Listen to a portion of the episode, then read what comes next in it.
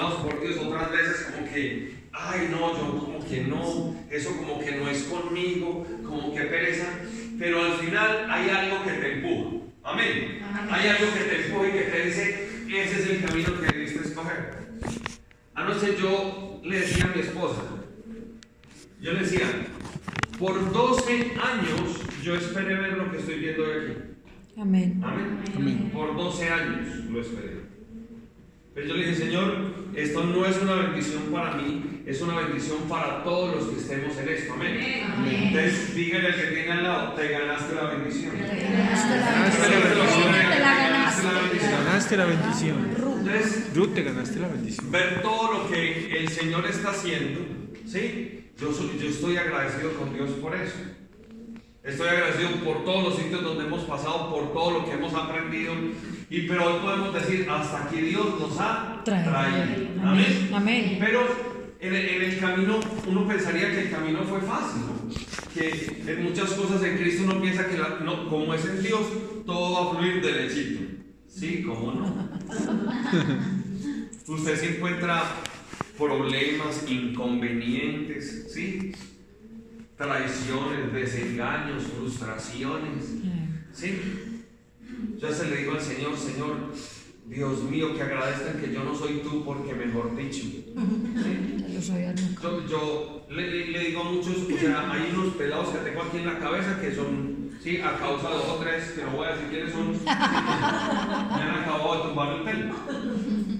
Pero ¿por qué le, le estoy haciendo todo este preámbulo? ¿Qué pasa si en todo este camino de seguir a Jesús, no por el tema de la iglesia, no por el tema del llamamiento, a mí me coge el miedo? Y yo empiezo a dudar. Y yo digo, si será, si será que es por aquí, si será que lo hago, si será que de pronto. ¿Y cuántas veces en las decisiones diarias de nuestra vida usted tiene un si será? ¿Cuántos si serás ha hecho usted esta semana? ¿O en el último mes? Sí. Si será. Sí, o como, o como el chavo, sí lo hago. Sí. O sea, estamos llenos de sí serás. Estamos llenos de de pronto. O estamos llenos de voy a esperar a ver si pasa. O voy a esperar a ver si este es el camino. Estamos llenos de dudas en nuestro caminar diario. O sea, ¿usted cuántas decisiones tiene que tomar en un día? ¿Sí o no? Usted se la, sobre todo las damas cuando, cuando se levantan, yo lo veo todos los días en mi casa, ay, que me voy a poner. Esa simplecilla, Eso es la de. ay, no, no, no, pero es que esto, y no se camina entre los zapatos, y yo no sé qué, y vengan, ay, no, pero es que yo, no, yo me puse esto la semana pasada. Ay, me van a volver a ver con la misma ropa. Hombres que dan testimonio de eso, me, van a volver a, me, yo- a volver a ver con lo mismo. ¿Sí? Me voy a ver igual. A mí me pasa, bueno, pero esa camisa no te la pusiste hace ocho días, pa. Y yo, ¿y qué? No llevo ocho días con ella. La, la, la lavé y la volví a poner. Pero a veces ustedes y yo nos ponemos la misma camisa de miedo y de frustración. Los típicos. Hay decisiones que no hemos sido capaces de tomar. Y ese es el mensaje que vamos a compartir hoy. Y es cómo aprender a vencer el miedo. ¿Cuántos quieren aprender a vencer el miedo? Amén. ¿Sí o no? ¿Cómo aprender a vencer esa decisión que no hemos sido capaces de tomar? ¿Sí? Aunque la Biblia dice que hay un tiempo para todo, que hay un momento para todo, a veces a usted se le está pasando el tiempo y lo está dejando el tren. ¿Sí? Eso no va solo para los solteros y las solteras, no tiene nada que ver solo con eso. Que en muchas decisiones de vida Dios está pasando. ¿Y sabe qué? Quiero decirle que por aquí puede estar pasando el tren con el último vagón de su bendición. Ay, ay. Y Dios lo único que quiere hoy es decirle, hey, venga, lo quiero bendecir. Pero usted tiene que tomar una decisión. Y a veces hay miedos y nosotros enfrentamos muchos miedos a, a muchas circunstancias de vida y a decisiones de vida. ¿Estamos de acuerdo en eso? Amén. Entonces empezamos a tener resignaciones en el área emocional, en el área financiera, en el área espiritual, ¿sí? en el área laboral. Porque nos, da un miedo porque no estamos seguros de lo que hay al otro lado. ¿Aló? Amén. ¿Así será que lo hago? Mi esposa dice que yo soy muy aventado. ¿Sí? Ella es la que a veces me pone freno de mano, pero yo a veces yo. Yo a veces como que no mido las. Yo cierro y digo, ay, vamos para allá. ¿Sí? Pero lo que le quiero decir es que hay un momento en que usted y yo necesitamos saber en quién está nuestra seguridad y quién está respaldando la decisión que usted y yo vamos a tomar hoy. Amén. Amén. Pero el problema es que no la, no la tomamos porque hay cosas en nuestra vida que te tienen amarrado a una circunstancia que no quieres soltar. ¿Aló? Amén. Ay, ay, ay. Mírese Ay, los ay. pies y las manos a ver si, y o las pies y las manos del otro a ver si hay algo que lo tiene amarrado. Entonces uno es como, como cogido así, como de una cosa aquí, como que, uy, no me quiero soltar, no me puedo soltar, y es un miedo, es un miedo, porque es que de pronto, ¿de dónde nacen las fobias? ¿Sí? Todas las fobias que hay, ¿sí? La gente que le tiene miedo a las alturas, ¿sí? A los animales, a las cucarachas, a los ratones, ¿sí? que, al encierro, a estar solo. ¿Sí? Algunos no se vayan porque tienen miedo al agua. ¿Sí? Al futuro. Porque hay una. Al final, el miedo lo que muestra en tu corazón y en el mío es que estamos viviendo en medio de incertidumbre. El mayor problema que usted y yo tenemos es que nos acostumbramos a la incertidumbre. Y entonces usted coge, tiene una situación que no sabe cómo resolverla, que sabe que le está causando dolor, que sabe que le está causando inconvenientes, que sabe que no lo deja avanzar, pero usted no se atreve a tomar una Decisión. decisión. Entonces usted coge y se sienta y dice, no, esperemos que Dios, Muestre. a que Dios, ¿qué? Nos muestre. A que Haga. Dios, Haga. Haga. y empieza la palabra, si Dios Quiere. ¿Vio que sí? Entonces usted se sienta, entonces se sienta a esperar. Seguís viviendo la vida de la misma manera, pero seguís con el, miedo- con el mismo miedo y te quedas en esa resignación. Porque no has hecho nada para que tu vida cambie. Dice, Albert Einstein, el gran científico, decía, loco es aquel, ¿sí? Que quiere obtener resultados diferentes haciendo siempre lo mismo. Repite, repite. Por favor, Pues Loco es obtener- aquel que quiere obtener resultados diferentes haciendo siempre Siempre lo mismo. Loco es aquel. ¿hay algún área de su vida que usted quiere tener un resultado diferente? ¿Sí de sí? ¿Qué está haciendo para que ese resultado cambie? No, este es bueno, ¿sí? Dice, no, voy a bajar de peso. ¿Sí? Esa es la mía. No, yo sí, voy a bajar de peso, pero no hace ejercicio, Pero cierra. come igual, No cierra el pico. A mí me enseñaron un ejercicio muy bueno para bajar de peso con la cabeza. Cada vez que le ofrecen comida, usted gira la cabeza a la izquierda. Gira a la izquierda. No, no, no. Pero ¿cuántas, ¿cuánto nos cuesta decir que no? Amén. ¿Cuántas decisiones que usted y yo hemos tomado nos metieron en una situación de dificultad? Amén. ¿Estamos de acuerdo en eso? Amén. Ahora, no es para juzgarlo, no es para emitir juicio sobre eso, sino es para decir, llegó el momento de aprender a decir que no. Y a veces, muchas veces decimos que no por miedo. No, ¿y, ay, ¿y cómo le digo que no? ¿Cómo le voy a decir que no? ¿Cómo se va a poner? ¿Qué van a pensar de mí? Van a decir es que yo soy... No, aprenda a decir que no. Porque a veces usted, usted mismo se pone para que la gente lo pise. Para que la gente lo patee, para que la gente lo pise. Porque usted no debe decir que no. ¿Estamos claros hasta aquí? Amén. Y no dice que no porque usted tiene miedo. ¿Aló? ¿Porque tiene qué? Miedo. ¿Porque tiene qué? Miedo. Vean que esté hablando, no sea miedoso. No sea miedosa. Miedosa. No sea miedosa. No sea miedosa. Venía de reca de camiseta, yo quería reca de camiseta y de tenis y tenis. Por lo hace. Le hago una pregunta, ¿vamos claros hasta aquí? Amén. ¿Estamos enfocados hasta aquí? Entonces, ¿qué pasa?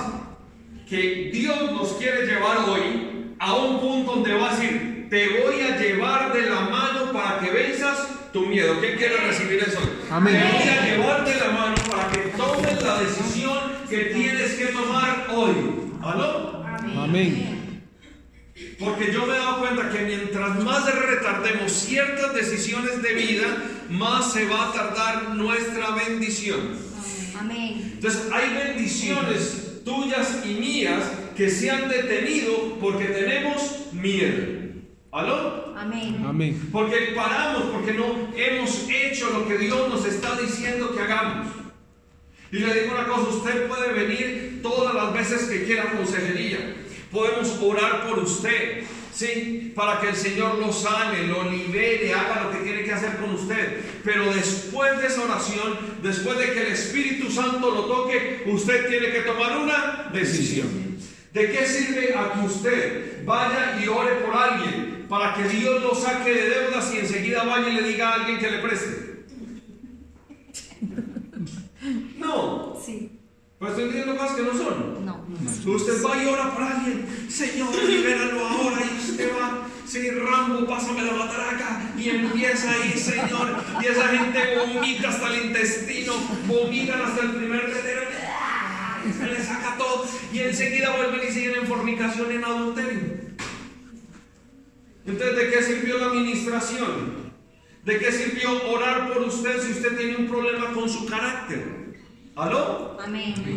Por eso este ministerio lo que busca es llevar bienestar y salud a las personas. ¿Aló? Amén. Amén. Por eso el aliento de vida bajo el ministerio de terapia de reino, lo que nosotros hacemos es atendemos a las personas para ayudarles a que se empoderen y cambien su manera de ser y de pensar, Amén. para que tengan salud mental y física, Amén. para que aprendan a decir que no.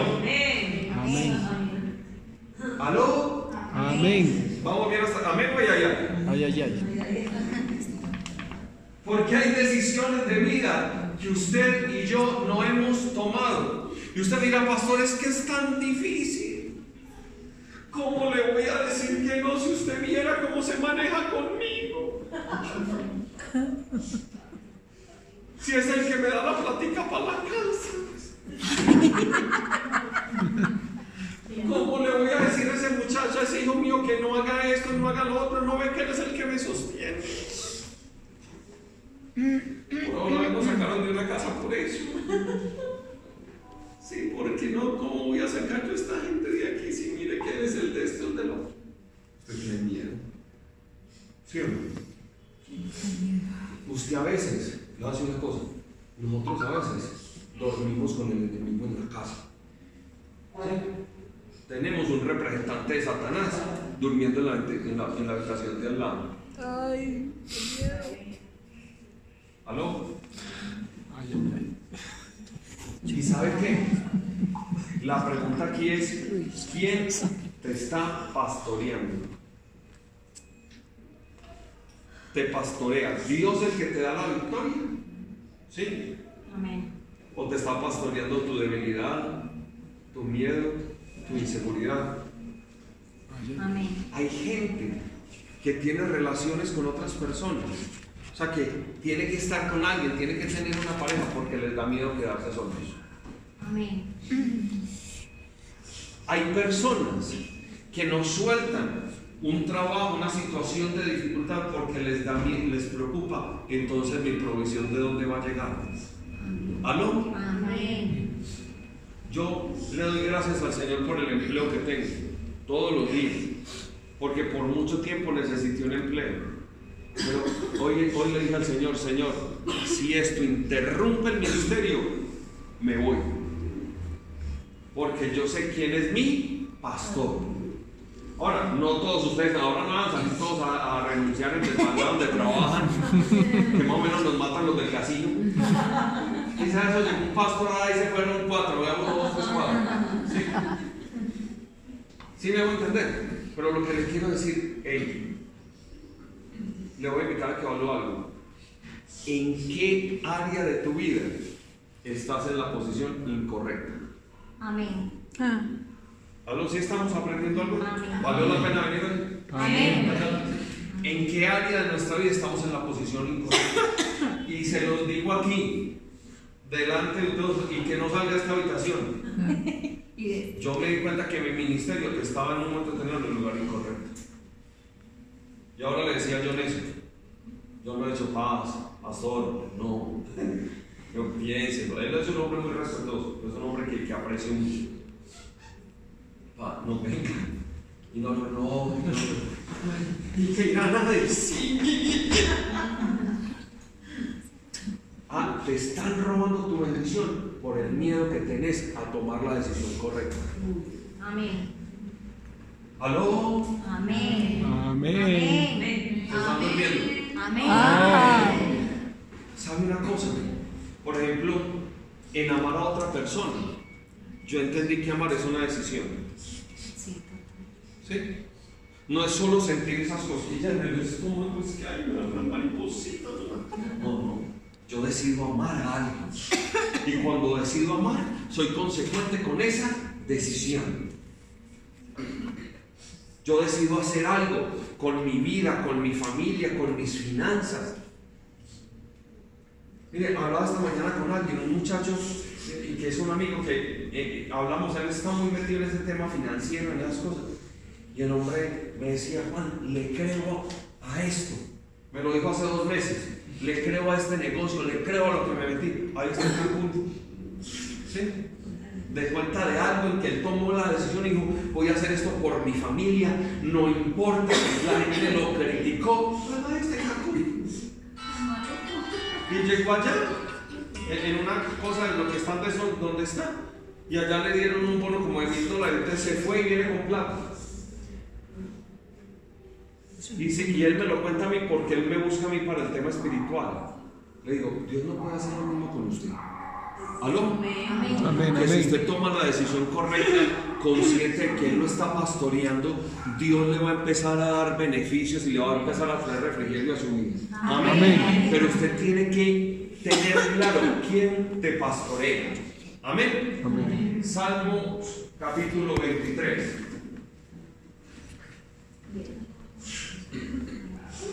Si se acuerdan del Salmo 23, la mayoría lo saben. ¿Vamos bien? Amén. Amén. Dice, Jehová es mi, Pastor. nada me. Falta. A mí me gusta la versión en inglés porque habla en el presente. Dice, el Señor es mi pastor, nada Me falta. ¿Quién quiere que nada le falte? Amén. Amén. Que tenga finanzas, amor, que todo eso. Dice, ¿quién quiere que nada le falte? Amén. Según ese versículo, ¿cuál es la condición? Que el Señor sea Que el mi Señor sea pastor. mi Pastor. O sea que si algo te está faltando es porque en esa área de tu vida el Señor no es tu pastor. Uy. Amén. Amén. Amén. Amén. Amén. ¿Sí o no? Piénsenlo. Si es para mí que estoy predicando, que me llamen ahora no. Es que estoy grabando Eh, Pero si está claro esto. Amén. Ahora, cuando algo me falta en un área de mi vida, es porque en esa área de mi vida Dios no es mi pastor. Uy, uy, uy. Cuando el Señor es mi pastor, en las finanzas la provisión no me falta. Puede que yo esté apretado, sí, pero no me falta. Cuando el Señor es mi pastor en mi familia, yo puedo tener dificultades en mi familia, pero se resuelven porque todo lo que necesito para mi familia está ahí porque Dios es mi pastor. Si usted tiene un problema en el área emocional, en su relación eh, con sus hijos, con su pareja, o usted está solo algo, usted tiene que pedirle al Señor que Él sea el pastor de su relación, que el Señor sea el pastor de sus hijos, que el Señor sea el pastor de sus finanzas, de su negocio, de su trabajo. Amén. Porque Amén. cuando el Señor es mi pastor, a mí nada me falta. Amén. Así es. ¿Aló? Y Amén. me parece bien interesante cómo el salmista empieza esto, porque a partir de ahí empieza a explicar en qué nada me va a faltar. Dice el verso 2, en lugares de delicados pastos me hará descansar, junto a aguas de reposo me pastoreará. 23. Junto a aguas de reposo, ¿qué? Me pastoreará. ¿Qué quiere decir eso? Que si yo estoy teniendo un momento de dificultad, dice, en lugares de delicados pastos me hará descansar. Si te está llevando a descansar es porque estabas. Si te lleva aguas de reposo es porque estabas preocupado, inquieto, ¿sí? Y te llevó a reposar. O sea, esta es la consecuencia de que el Señor sea tu pastor.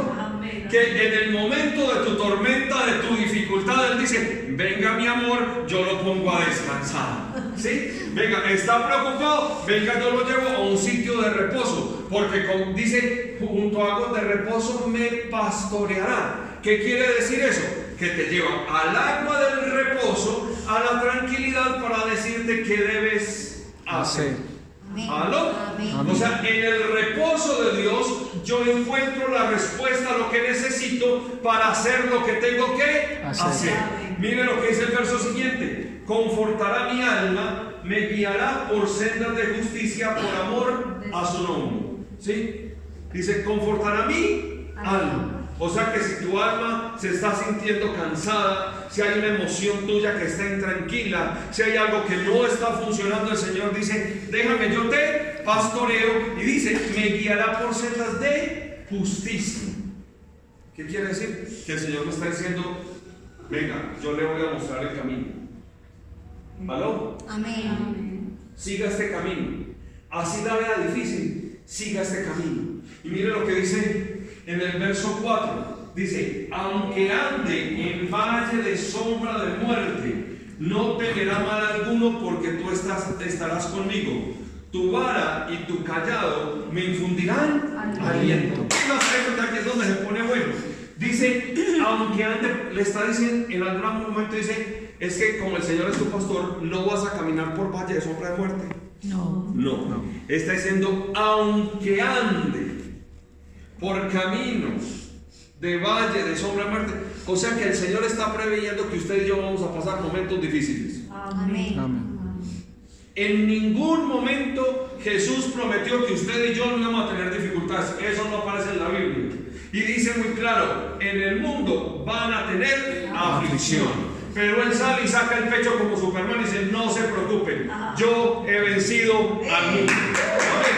O sea que la solución, solución hoy está en que la mano de Jesús está extendida para él pastorearte, para llevarte al agua de reposo, para llevarte a la tranquilidad que está esperando a él. Él lo único que quiere es ser tu pastor. Amén. ¿Estamos entendiendo esto? Amén. Amén. Entonces, ¿cuál área de tu vida necesitas que Dios pastoree? ¿En qué área de tu vida que está floja necesitas que sea el Señor el que entre a pastorear tu vida? Y mire, lo dice muy claro. Dice, tu vara y tu callado. Quiero, eh, vamos a compartir algo aquí. ¿Qué hacen la vara y el callado del pastor? ¿Cierto? La vara sabemos todos cómo es, ¿cierto? La vida. ¿vale? El callado es una vara que trae como un símbolo de interrogación arriba, como una corbita. Entonces, ambos son largos, ¿cierto? Entonces, ¿qué es lo que hace el pastor? Cuando ve que la oveja está cogiendo por el camino que no es, manda el callado, ¡pran! y la jala para acá. ¿Sí? Y enseguida la va jalando, le va dando golpecitos. ¿sí? Con la varita por ese camino. Entonces, porque todavía la tiene de aquí, la tiene agarrada de aquí y la belleza de oveja es tirando el otro lado. Y es tirando el otro lado. Entonces, tirando aquí y con la varita dándole para que se enfile por el camino que el pastor le está mostrando. Amén. Dice, tu vara y tu callado me infunden aliento, quiere decir que la corrección del Señor es la que me alienta a seguir adelante. Que es cuando el Señor me corrige, me está corrigiendo, dice, pero me dijo, pastor, venga, ¿cómo así? Lo están jalando a uno de la nuca y le están dando con un palo y entonces yo voy a tener aliento. ¿Qué aliento es ese? Claro, porque el Señor, ojo, te atrae para mostrarte su amor. Amén. El Señor te está diciendo, yo lo traigo para acá, papito, venga, hágase al lado mío. Venga que lo voy a poner a reposar. Ay, ay, Venga que lo voy a poner a descansar. Pero como usted ha andado descarriadito, mi amor lindo, papacito, mamacita linda, le voy a dar con el palito, ¿sí? Para que coja camino, ¿sí? Para que coja camino y no vuelva a hacer lo que está haciendo mal. Amén. Y yo poderlo llevar a aguas de reposo.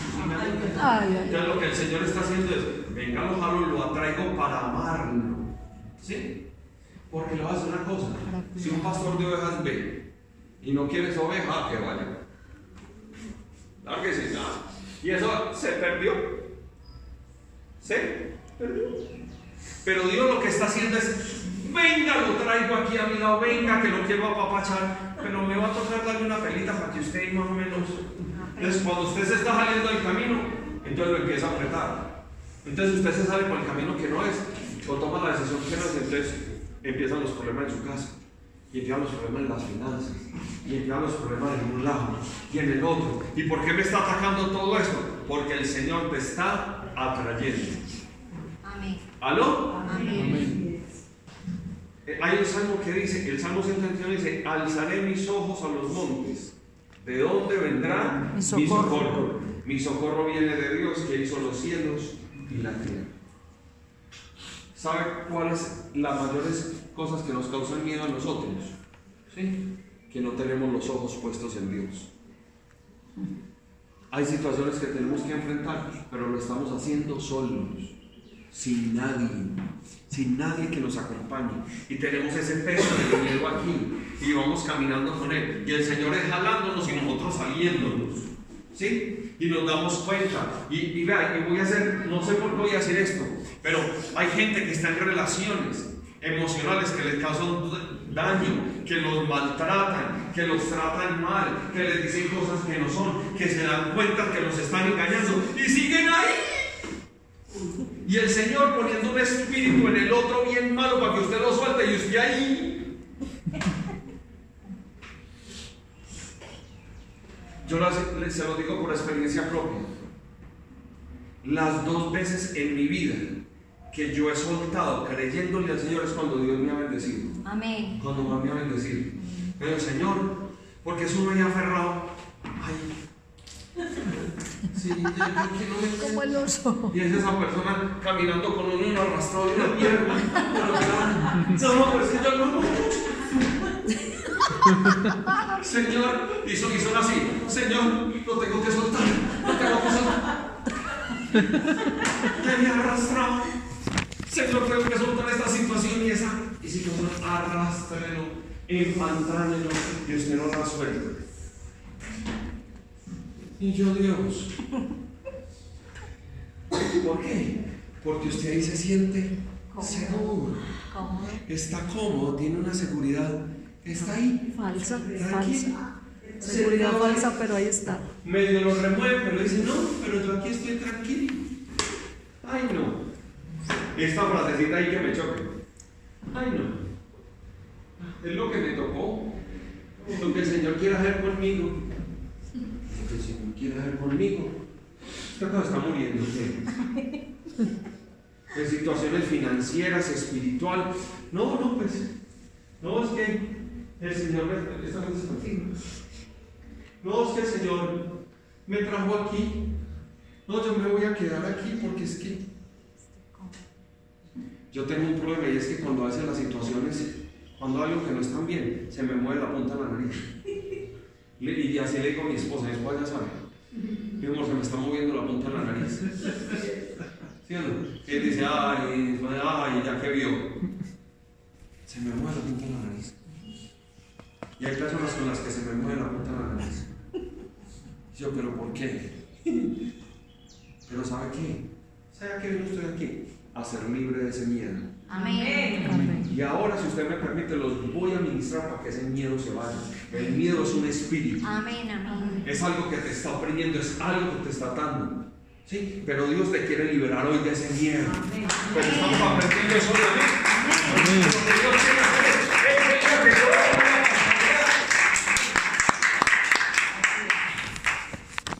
¿Sabe qué tenemos que hacer ustedes y yo? Necesitamos tomar la actitud de Elías. Elías, en Primera de Reyes capítulo 17, estaba acá, un rey, poniendo problemas, haciendo lo que no debían. Y el hombre se paró allá y se paró con toda la autoridad en Dios. Y se paró y dije, vi- y dijo, vive el Señor en cuya presencia estoy. Que en este lugar no llueve hasta que yo diga. Pero No ahora con llueve. Elías. No yo. ¿Sí? ¿Se imagina la fe de ese hombre? La que tenía en Dios. Lo va y ese, ese, ese pueblo estaba haciendo lo que no debía. Pero dije, vivo, vive Jehová en cuya presencia estoy, que aquí no llueve hasta que yo diga. Con un agravante, que esa sequía que iba a haber en ese lugar, lo iba, lo iba también a poner en problemas a él. Porque él vivía ahí. Entonces, al haber sequía, no iba a haber agua para beber. ¿Sí? No iba a haber qué comer. Y enseguida, espéreme, Elías toma decisión, da esa palabra, cumple lo que el Señor le va a, mande- a decir. Y coge el Señor y le dice, le habla y le dice, vete para el arroyo de Seraquerí, vete para allá. Que allá te vas a alimentar, vas a beber agua del arroyo. Y yo voy a mandar cuervos a que te lleven carne y pan. Wow. Y Elías hizo caso. Dígale al que tiene al lado, haga caso. Haga Voy a caso. empezar, voy a empezar con un joven en aliento de vida que se llame haga caso. ¿Sí? Fíjate a esto.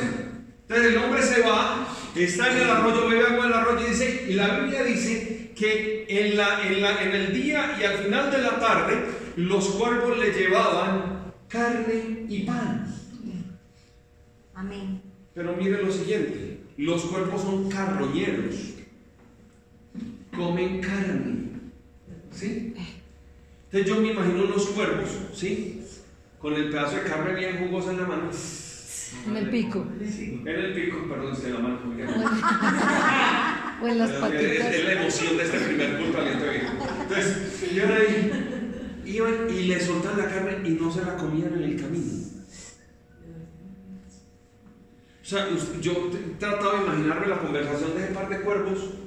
Viste que carne tan deliciosa la que llevas ahí. Sí, está como buena, pero me voy a volver vegetariano. No me provoca. ¿Sabe por qué? Porque, ¿sabe por qué no les provocaba? Porque tenían una orden de Dios. Dicen, esto, esto es para el hombre de Dios. No nos lo podemos comer porque es una provisión para él. Y estamos, y los cuerpos estaban cumpliendo una misión de Dios. O sea que cuando usted toma la autoridad que Cristo le está dando, y diga, tengo autoridad en Cristo, diga. Tengo autoridad en Cristo. Y usted se levanta y dice, Señor, voy a tomar esta decisión. El que menos piense, ese cuerpo que te quería sacar los ojos, te va a alimentar. Amén. Ese es el que te va a llevar el pan. Pero Elías, sin vergüenza, en el capítulo 18, enfrenta a los sacerdotes de Baal, ve al Señor hacer cosas y le dan una amenaza. Y este sinvergüenza va y se esconde muerto en miedo. Va y se mete por allá. Muerto, ay, me sabe, me mandó a matar. Ay, esa vieja como de bravo. Sí. ¿Cómo era la mamá? ¿Cómo que? ¿Cómo era la mamá? Que es más brava que mi suegra. No. Dios bendiga a la suegra. Te lo leí. ¿Estamos entendiendo esto? ¿Qué le quiero decir? ¿Qué nos quiere decir el Señor con esto? Que cuando usted toma la decisión correcta, Puede, es posible que usted vaya a pasar una necesidad, pero Dios te va a proveer lo que necesitas mientras pasas la prueba. Amén. Amén. Yo creo. El propósito de la decisión es que Dios va a formar el carácter. ¿Sabe qué aprendí yo? En casi dos años donde hemos tenido problemas financieros y nos hemos movido y le hemos dado al Señor, que el Señor siempre provee. Amén. Algo pasaba, hemos visto la mano sobrenatural de Dios en todo. Amén. Pero nuestra fe se tuvo que mover. Señor, lo vamos a hacer. Pero no hemos tomado la decisión correcta. Y el Señor dice, aunque pase por valle de sombra de muerte, no temeré mal alguno. Entonces usted va caminando y está angustiado porque está solo. Usted va caminando y está angustiado y tiene temor porque le falta un dinero para algo. Usted está angustiado por algo, pero usted recuerde esto para que lo empiece a hacer a partir de hoy. Dice que el- usted empieza en todas las áreas de su vida. En mi área financiera, el Señor es mi pastor, nada me falta. En el área emocional, el Señor es mi pastor, nada me falta. En el área ministerial, el Señor es mi pastor, nada me falta. En el área laboral, el Señor es mi pastor, nada me falta. Señor, pastorea mi empleo. Señor, pastorea mis hijos. Señor, pastorea mi familia. Y el Señor va a mandar cuervos que te alimenten. Amén. Amén. Y ese cuervo puede ser el que te ha atacado, el que ha hablado mal de ti. Cuando usted de pronto va a ver que dice, mire, no sé por qué, uy, yo no, no sé qué es lo que me está pasando, pero te quiero bendecir hoy, Tina. Amén. Y esa persona que menos esperabas va a llegar y te va a bendecir. Y o va a llegar y le va a decir a Ana, Ana, yo no sé, algo me pasó hoy, sí, pero no te voy a maltratar más, ni te quiero, no quiero estar más en tu vida, te dejo libre. Y te voy- va a llegar y va a llegar donde Laura y le va a decir, y le va a decir, no sé qué pasa, siento algo en mi corazón, vengo a pedirte perdón por el daño que te he hecho. Amén. A ver cuántos reciben eso hoy. Porque el Señor es tu pastor. Amén. Amén. Cuando el Señor es mi pastor, nada me falta. ¿Aló? Amén. Amén. Amén. Tremendo. Nada me falta. Amén. Puedo ir por un momento de dificultad, por un momento difícil, pero Él es mi pastor. Amén. Ahora, lo que ese versículo me enseña es que en medio de la dificultad Dios siempre me va a enseñar algo. El problema es cuando yo no estoy viendo la enseñanza. Uy, uy, uy. O sea, no estoy viendo al Señor porque tiró la bala. ¿Sí? No estoy viendo al Señor porque me está jalando. Dice, "Mm". Porque cuando el Señor me está pastoreando, no hay miedo alguno que me gane. Y mire lo que viene aquí. Dice, el verso 5. Le voy a hacer una pregunta. ¿Hay una situación de su vida hoy que le está causando angustia? ¿Tiene una situación de angustia en su vida? Algo que le está causando angustia, dolor. Mire lo que dice el verso 5. Aderezas mesa delante de mí, en presencia de mis angustiadores. Unge mi cabeza con aceite, mi copa está rebosando. ¿Qué dice el Señor? Aderezas mesa, ¿sí? Delante de mí, en mi presencia, delante de mis angustiadores. ¿Sabe qué está diciendo el Señor? Que usted, cuando le entrega el usted dice, usted siéntase, que yo le voy a servir un banquete. Amén. Le vas a servir un banquete. Y en ese servir el banquete, los que te angustian van a ver que yo estoy contigo. Amén. Dice, unges mi cabeza con aceite. Dice, mi copa está rebosando. Eso quiere decir que la presencia del Espíritu Santo está sobre tu vida, ¿sí? En ese, en ese tema de ungir, en, en- en ese contexto bíblico, lo que se habla es de que sana tus heridas, ¿sí?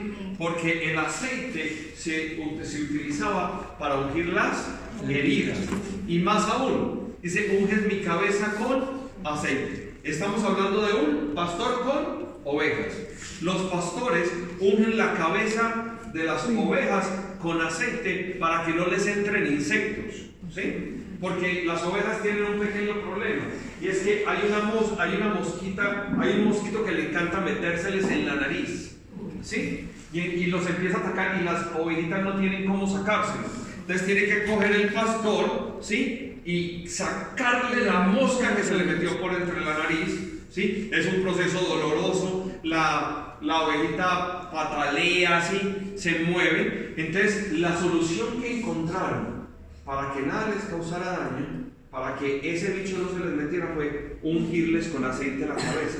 Porque el aceite repele las moscas. ¿Sí? Ese aceite que les ungían aquí en la cabeza era para repeler las moscas. Y en la Biblia, el rey de las moscas es Satanás. Lo que quiere decir, la Biblia es que te unge con cuando él es tu pastor, él te unge con aceite tu cabeza, para que los malos pensamientos, para que las malas decisiones, para que aquello que te quiere hacer daño no llegue. Y, tu- y dice, mi copa está rebosando, el vino rebosando. En la Biblia es un símbolo de que vas a tener mucho gozo. Amén. Amén. ¿Cuántos quieren mucho gozo hoy? Entonces yo le- levante su mano derecha así como copa dígale, Señor, llena mi copa. Señor, Señor, llena mi llena mi copa. Rebosa mi copa. Rebosa mi copa. Rebosa mi copa. Rebosa mi copa. Rebosa mi copa, Señor. Rebosa mi copa, Señor. gozo, Señor, porque gozo. Denle un aplauso. Señor, que usted lo Pero ¿qué dice? Aderezan o sea, ¿Qué quiere decir? La deuda que te está molestando, el problema que te está molestando. Si tú le dices al Señor hoy, pastorea esto, ¿sí? Él coge y dice, el Señor coge y se le presenta a tu problema y dice que Él está sentado aquí porque yo le estoy dando un banquete y usted, angustia al fulanito, va a ver yo cómo lo bendigo. Amén. Entonces, ¿qué hace la angustia? Y dice, no, yo con Emma no me meto. Soy Jehová. ¿Sí me hago entender? ¿Sí ha aprendido algo hoy? Amén. El Señor, ustedes que yo, ay, tan rico el pastor, ¿cómo está? ¿Qué angustia? Pregunta cómo estaba yo hace ocho días tirado en la cama con un dolor de cabeza que no me daba. Preocupado por ustedes, por la iglesia, que qué íbamos a hacer, que qué le íbamos a poner, que cuántos iban a llegar. Y mi esposa sabiamente se fue con Sarita, tomé, voy a salir con Sara a tomarme una cosa allí. Ay, ellos que salen y yo que me meto. ¿Sí? Y me pegué el salmo 23. Señor, esta es mi angustia, te la pongo en tus manos. Señor, estoy. Claro, me empecé a estresar. Pero supe quién fue el que sana mi angustia. Amén. Amén. Y el Señor sanó mi angustia. Y verlos a ustedes aquí hoy sana mi angustia. Amén. La mayoría de ustedes que nos conocen saben que nosotros hacemos esto porque amamos al Señor. No tenemos ninguna otra motivación. Así es. Pero el Señor me está diciendo hoy, venga que lo quiero ungir, a que nada malo le pase. Y le quiero llenar la copa llena de gozo. ¿Cuántos quieren ese gozo? Ay, sí. Amén. Pero la condición está en el primer versículo. Que el Señor sea tu pastor. Cuando el Señor es tu pastor, tú puedes hacer lo que hizo Elías. Decirle, vive Jehová en cuya presencia estoy. Amén. Cuando eso sucede, Él va a respaldar toda decisión que tú tomes. Amén. Pero Él tiene que ser tu pastor. Amén. Verso 6. Ciertamente el bien y la misericordia me seguirán todos los días de mi vida y en la casa de Jehová moraré por largos días. ¿Qué quiere decir eso? Que cuando el Señor es mi pastor, donde yo voy caminando, el bien y la misericordia van detrás mío. ¿Aló? Amén. Entonces el Señor dice, yo le estoy pastoreando, me entregó esa área de su vida, me entregó esta área, yo voy a hacer que mi bien y mi misericordia estén con él. O sea, usted va caminando y el bien y la misericordia del Señor van aquí. Entonces usted por donde pasa encuentra favor. ¿Qué es encontrar favor? Se le abren puertas con las que no contaba, ve bendiciones con las que no contaba, porque como usted, amén. el Señor está siendo su pastor, en esa área de su vida, usted empieza a recibir el favor y la gracia de Dios en todo lo que haga. ¿Sí es claro? Amén. Pero usted tiene que garantizar que el Señor sea su pastor. Porque cuando yo no garantizo que el Señor es mi pastor, el bien y la misericordia no me van a seguir. En la Biblia dicen algunos, yo no lo he contado, ¿sí? Le creo, lo he escuchado un par de veces, que en la Biblia dice 365 veces, no teman, no tengan miedo. Si el Señor lo repitió tantas veces, es porque algo quiere. Hay un no temas para cada día de tu vida. ¿Aló? Amén. Hay un vencer el miedo para cada día de mi vida. Yo he tenido temor muchas veces por la enfermedad. ¿sí? Yo me pongo muy ansioso cuando me enfermo. ¿sí? Y por una enfermedad que tengo hace años y le he pedido al Señor cientos de veces que me quite esa enfermedad. Y un día me acordé del apóstol Pablo, que él decía, el Señor puso una enfermedad en mí como un aguijón en la carne. Porque el débil diga, fuerte soy. Porque en nuestra debilidad Dios se glorifica. Amén. ¿Cuándo venzo el temor?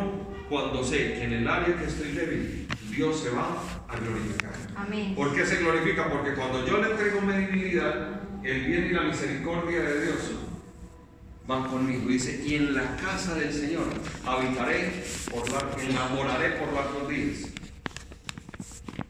Jesús dijo una vez a sus discípulos, en la casa de mi Padre muchas moradas hay. ¿Qué quiere decir eso? Que Dios tiene un espacio para usted y para mí en el cielo. Amén. Amén. Jesús les explicaba, dice que Él se fue a prepararnos habitación. ¿Sabe qué está esperando el Señor? Que cuando usted y yo partamos de este mundo, Él tiene una habitación lista para usted y para mí. Amén. Aderezar con las cosas que a usted le gustan, con el chocolatico que a usted le gusta, con el buñuelito que a usted le gusta, con el juguito de naranja de donde quería, que es más rico. Sí. ¿Sí? Pero ¿cuál es la condición? Que el Señor sea el pastor. Amén. ¿Por qué el tema de hoy se llamaba el miedo? Porque yo, si estoy seguro que el Señor me está pastoreando, puedo sentir angustia. No indica que no vas a sentir ansiedad, pero sí indica que en todo lo que hagas, Dios te va a respaldar. Amén. Amén. Porque el Señor Amén. es tú. Pastor. Amén. ¿Cómo sé que el Señor es mi pastor? Varias formas fáciles. La primera, la Biblia dice, dice Jesús, ¿sí? que las ovejas oyen la voz de su pastor. ¿sí? Entonces mis ovejas oyen mi voz y hacen lo que yo les digo. Amén. La- el primer requisito para que Dios sea tu pastor es que le obedezcas. ¿Aló? Amén. No es lo que yo te digo, es lo que Dios te dice. Amén. Entonces, si Dios te dice que hay una circunstancia de tu vida que tú debes soltar, lo debes hacer. Si Dios te dice congrégate, levántate a orar,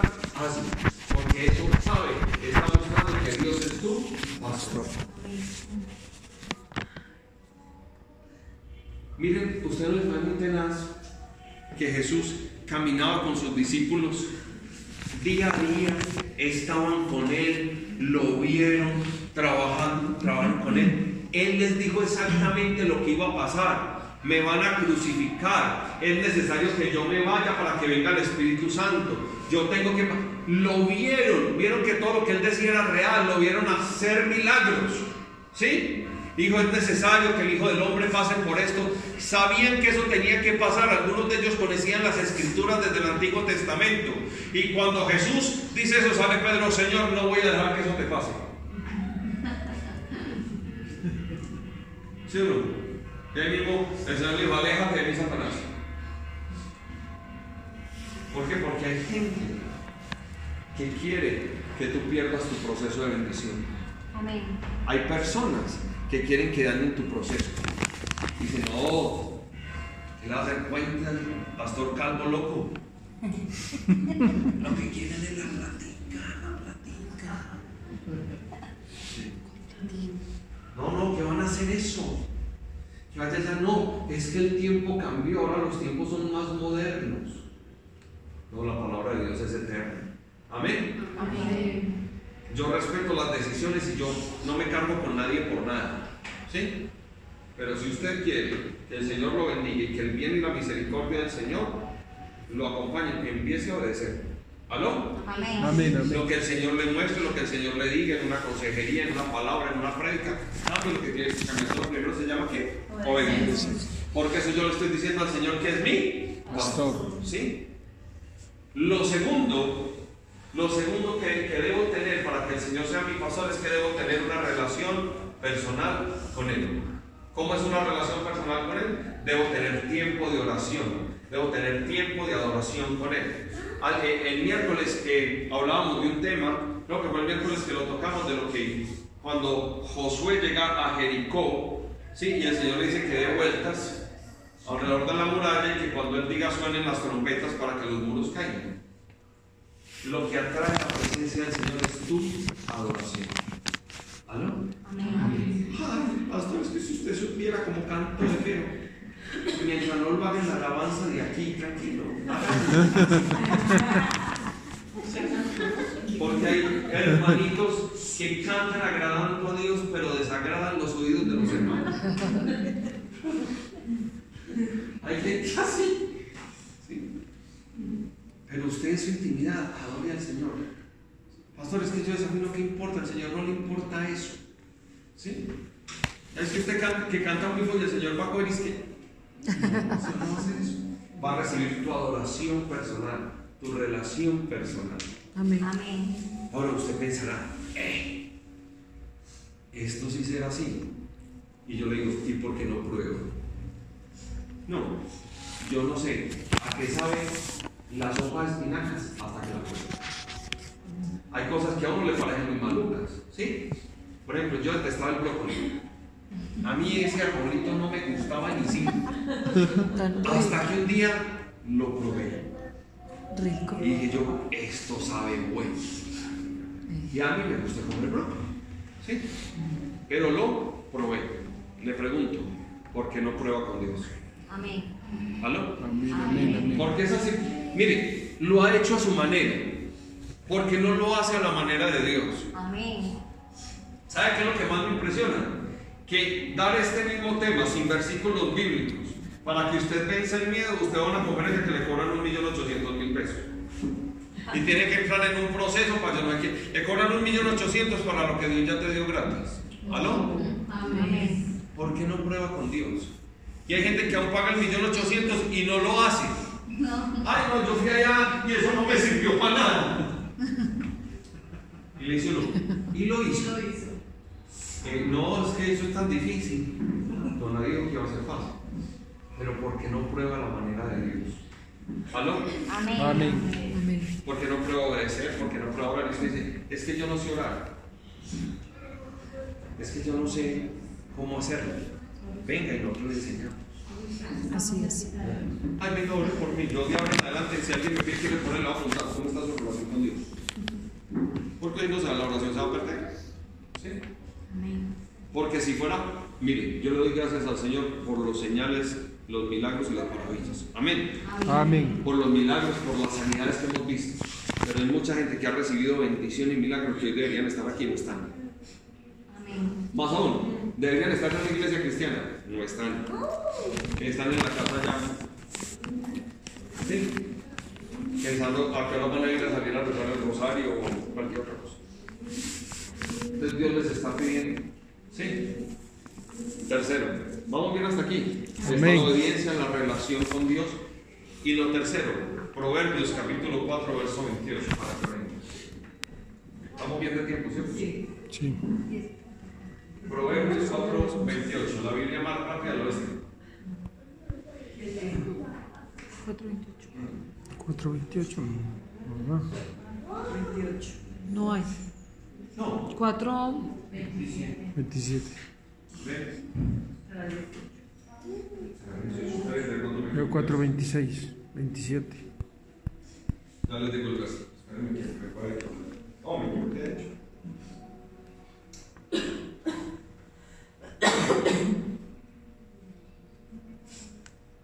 Sí, muy bien.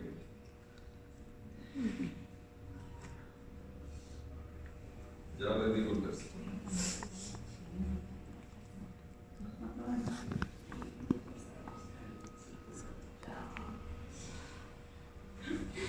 Perdón, Proverbios 4, 23. Me equivoqué por 5 versículos. Sobre, sobre toda cosa guardada, guarda tu corazón, porque de él mana la vida. ¿Cómo la vaina? No lo repetir. Sobre toda cosa guardada, guarda tu corazón, porque de él mana la vida. Amén. Lo tercero, para vencer el miedo y que Dios tome las de- que lleve a tomar las decisiones por el cabeza. Guarda tu corazón. Usted y yo acá un momentico le ponemos nuestro corazón en bandeja de plata a quien no se lo merece. Amén. ¿Aló? Amén. Amén.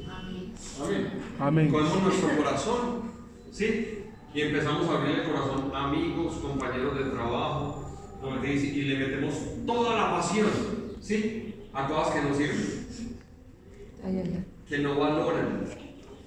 Entonces le meto todo el corazón a eso y no guardo mi corazón. Voy, oro por alguien, me preocupo por alguien, pero le empiezo a entregar todo lo de mi vida. Entonces, al no guardar mi corazón de la manera correcta, el miedo entra. Al no guardar el corazón de la manera correcta, el pecado entra. Uno de los mayores problemas que tenemos, y hay gente que no se acerca a Dios porque dice, yo no voy a Dios porque yo estoy viviendo en pecado. Yo no voy a una iglesia cristiana, no me congrego porque ¿cómo voy a ir yo con mi situación? Todo lo contrario, ahí es donde debe ir. Claro, Sí. Claro. claro. Entonces, no, es que si usted viera, es que yo vivo en una situación de adulterio, de pecado, de mentira, es que yo hago esto, y entonces le digo, si esa fuera la condición, para venir a un grupo cristiano, nadie venía. No. Y dice, no, no me dejan entrar porque no hay sino santos, no yo. No. Así no es. Usted está en una situación de pecado, tráigalo a la iglesia. Para que oremos por usted, para que Dios le diga qué tiene que hacer, para que el Señor sea pu- su pastor. Entonces, ¿cómo así? ¿Pongo al Señor a pastorear mi pecado? ¡Claro! Señor, pastorea esta debilidad que tengo, esto que estoy haciendo mal. Señor, pastorealo, porque apenas el Señor se da cuenta que está malo, te lo quita. ¿Aló? Amén. Y a veces cuántas circunstancias de vida suyas y mías necesitamos hoy que Dios meta la mano. Amén. Diga, Señor, quítame eso, pastorea esto. Pero Él está esperando que usted y yo tomemos una decisión. Con esto termino para que oremos. El pueblo de Israel salía de Israel. El pueblo de Israel salía de Egipto, libre. Después de más de 400 años de aflicción, llegaron al Mar Rojo, iban libres. Venía el ejército de Faraón detrás de ellos. ¿Sí? Porque, porque Faraón dijo, pero ¿cómo los dejamos ir? No, vamos por ellos y enseguida les dimos plata para que fueran. Porque la Biblia dice que ellos iban saliendo y la gente les iba ofrendando oro, cosas. Entonces, ¿qué dijeron estos que nosotros tampoco? Los dejamos ir, que eran los que trabajaban y enseguida les dimos plata para que fueran. Y salen y llegan al Mar Rojo, se encuentran con el Mar Rojo y empiezan a mirar para atrás y ven que venían los egipcios. ¿Sí? Toda la fuerza aérea, los tanques, todos los venían listos a caballos para volvernos a ser esclavos. Y se, y se empezaron a preocupar. El Señor, ¿qué hacemos? ¿Y qué, qué hacemos? Y le dijo el Señor a Moisés, ¿por qué clamas a mí? Dile al pueblo de Israel que marche. ¿Cuándo se abrió el mar rojo para que el pueblo de Israel pasara? Cuando ellos dieron el primer paso. Hasta que ellos no dieron el primer paso, el mar no se abrió. O sea que lo que el Señor quiere decirte hoy es que tú debes dar el primer paso que está mostrando que el Señor es tu pastor y Él va a abrir el mar rojo que hoy estás encontrando.